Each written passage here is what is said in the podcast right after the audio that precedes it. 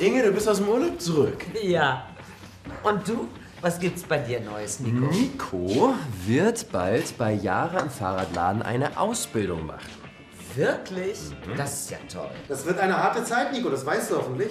Wieso? Jara ist eine harte Chefin. Du wirst Tag und Nacht arbeiten müssen. Bei uns wäre das anders gewesen. Du hättest im Restaurant die Zeit deines Lebens haben können.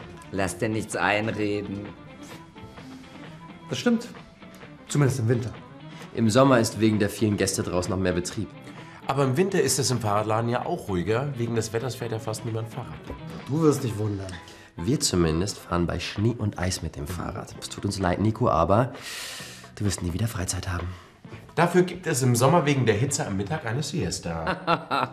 In Spanien vielleicht. Du wirst deine Gewohnheiten ändern müssen. Also, ich finde Siesta super.